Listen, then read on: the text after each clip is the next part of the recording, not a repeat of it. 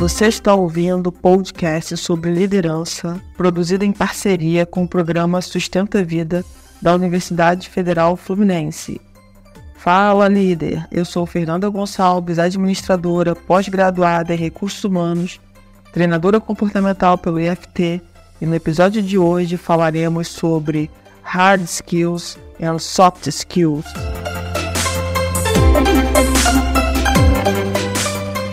E hoje a gente vai falar sobre esse assunto que muito me chama a atenção, principalmente quando está ligado à gestão de pessoas, né? Então vamos entender um pouquinho o que, que significa né, a palavra skills, que na verdade é um termo em inglês, é, que traduzido são habilidades ou capacidades né, é um termo utilizado para designar a capacidade de concretização de forma rápida e eficiente de um determinado objetivo.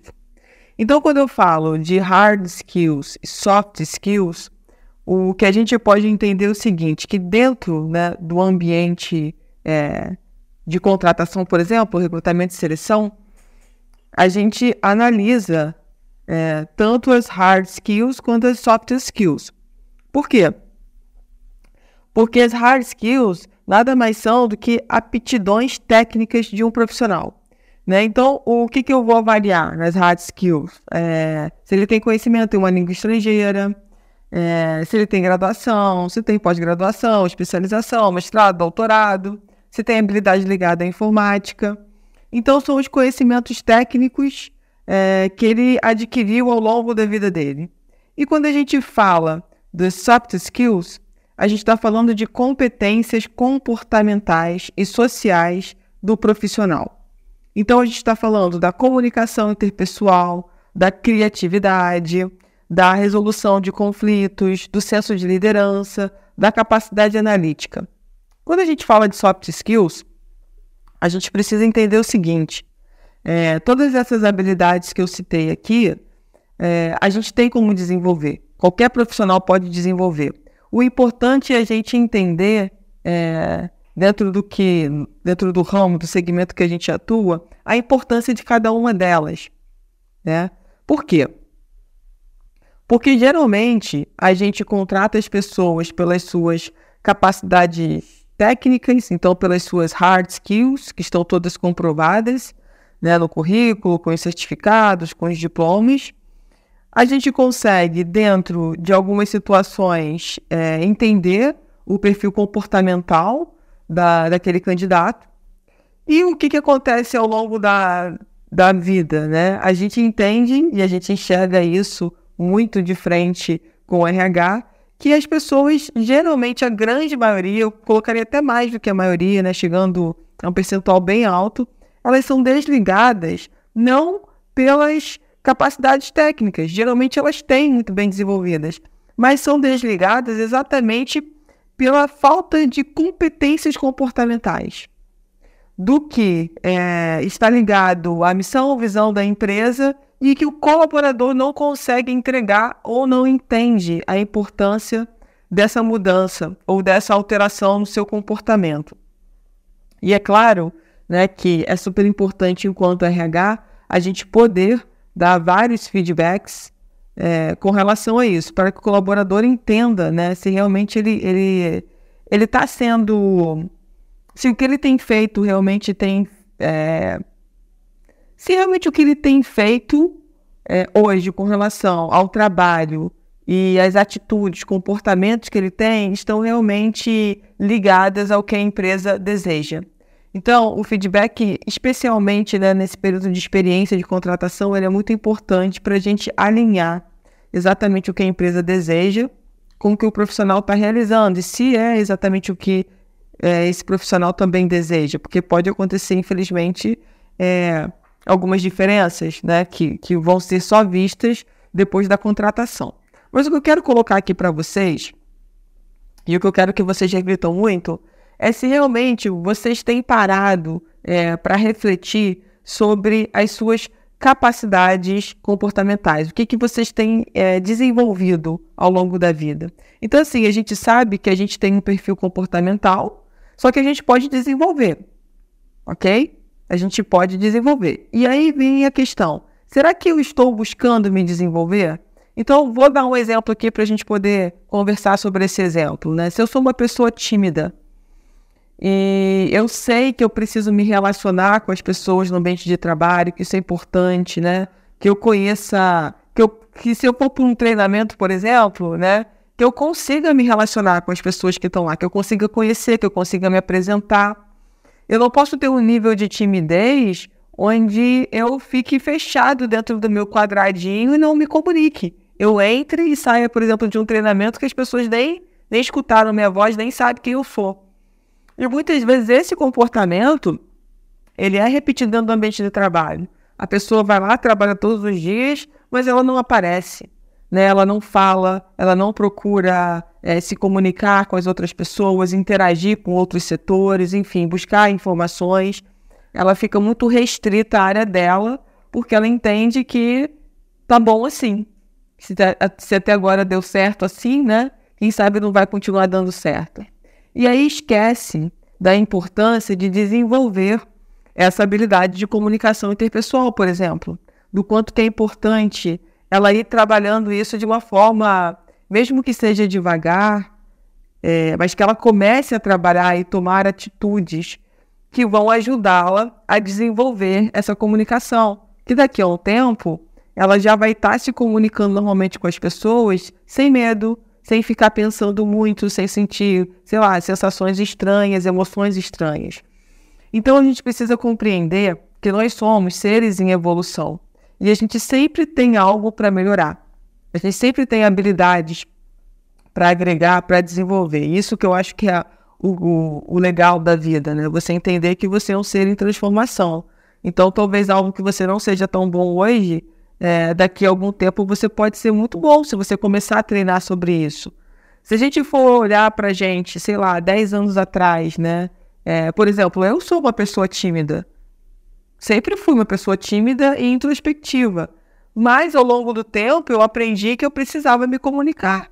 Que é, dentro da profissão que eu tinha escolhido principalmente, é, que eu precisava desenvolver essa minha habilidade de comunicação, minha habilidade de oratória, porque ia ser super importante para o meu crescimento, para o meu crescimento dentro né, do, da carreira que eu escolhi.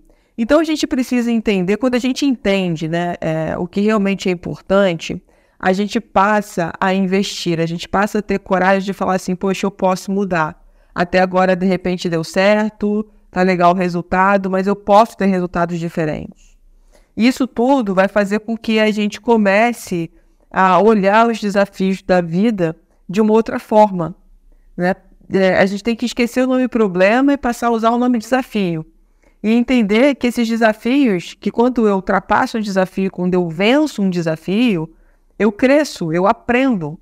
E isso é super importante é, para a nossa vida de uma forma geral. É, porque a gente acaba mostrando que a gente tem potencial para ir muito longe. Às vezes a gente nem acredita nisso. E quando a gente supera, a gente fala: Nossa, como é que eu superei? Como é que eu fiz isso? E é claro que a gente, dentro dessas competências comportamentais, a gente precisa é treinar. Então, e buscar as informações, cursos, treinamentos que vão me ajudar nessas habilidades, a desenvolver essas habilidades.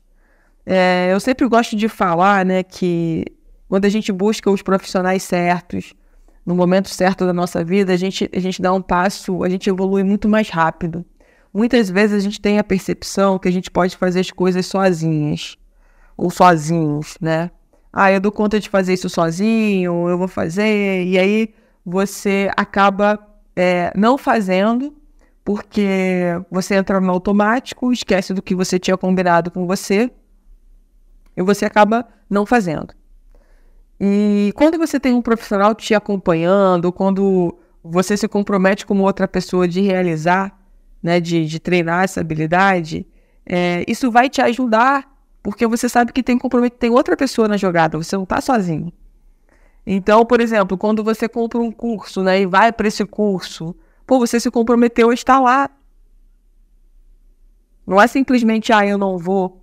Então a gente começa a entender que se eu consigo, é, por exemplo, buscar outras pessoas que podem me ajudar, eu consigo chegar muito mais rápido ao meu resultado.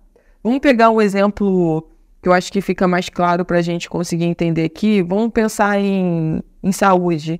Ah, se eu decidi que eu preciso melhorar a minha saúde. Porque quando eu estou me sentindo bem, saudável, eu consigo, por exemplo, ter vários insights de, de criatividade.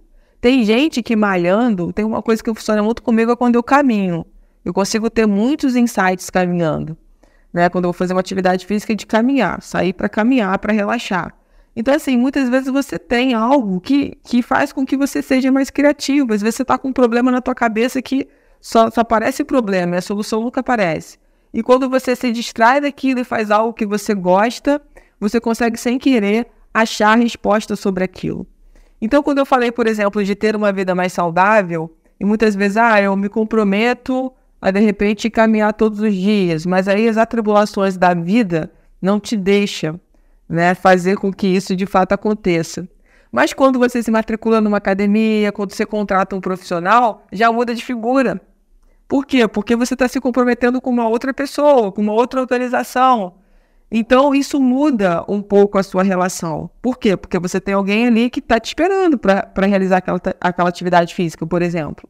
Né? Para te deixar mais saudável, mais feliz, mais criativo.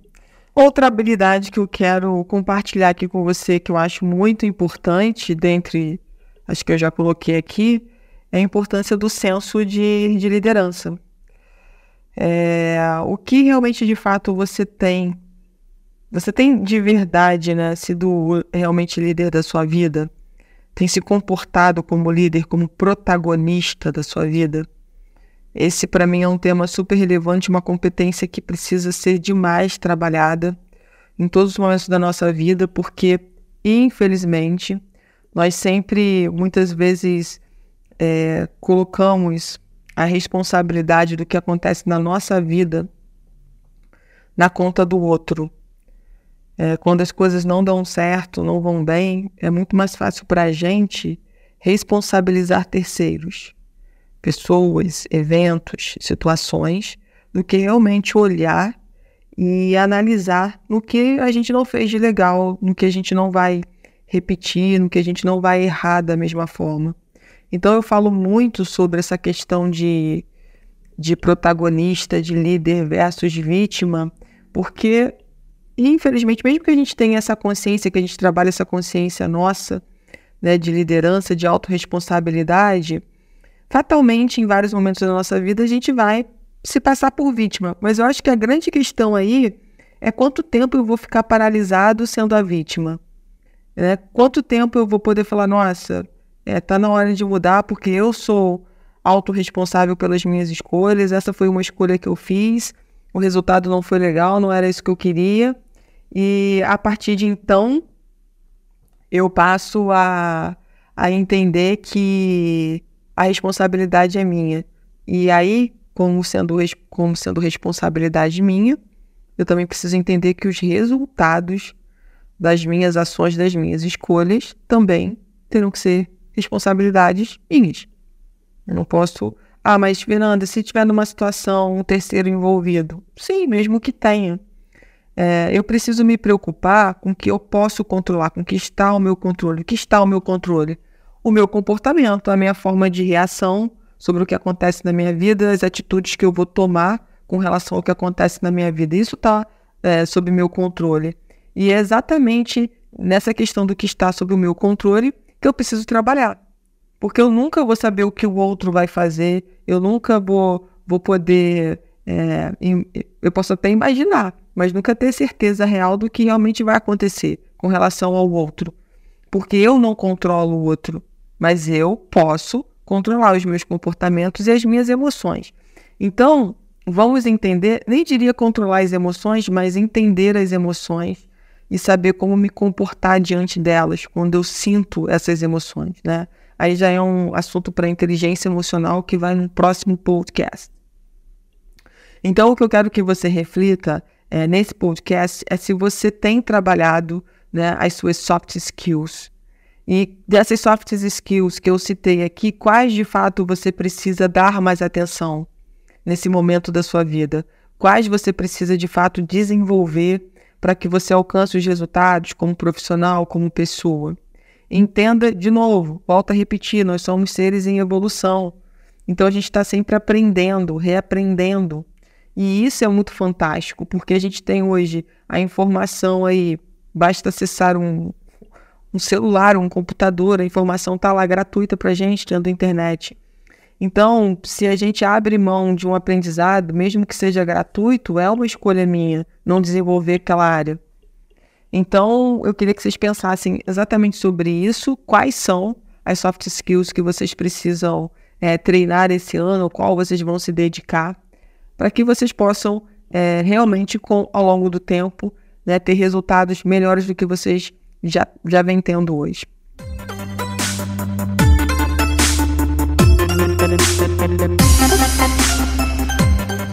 Você ouviu mais um episódio do podcast sobre Hard Skills e Soft Skills do programa de extensão Sustenta a Vida da Universidade Federal Fluminense.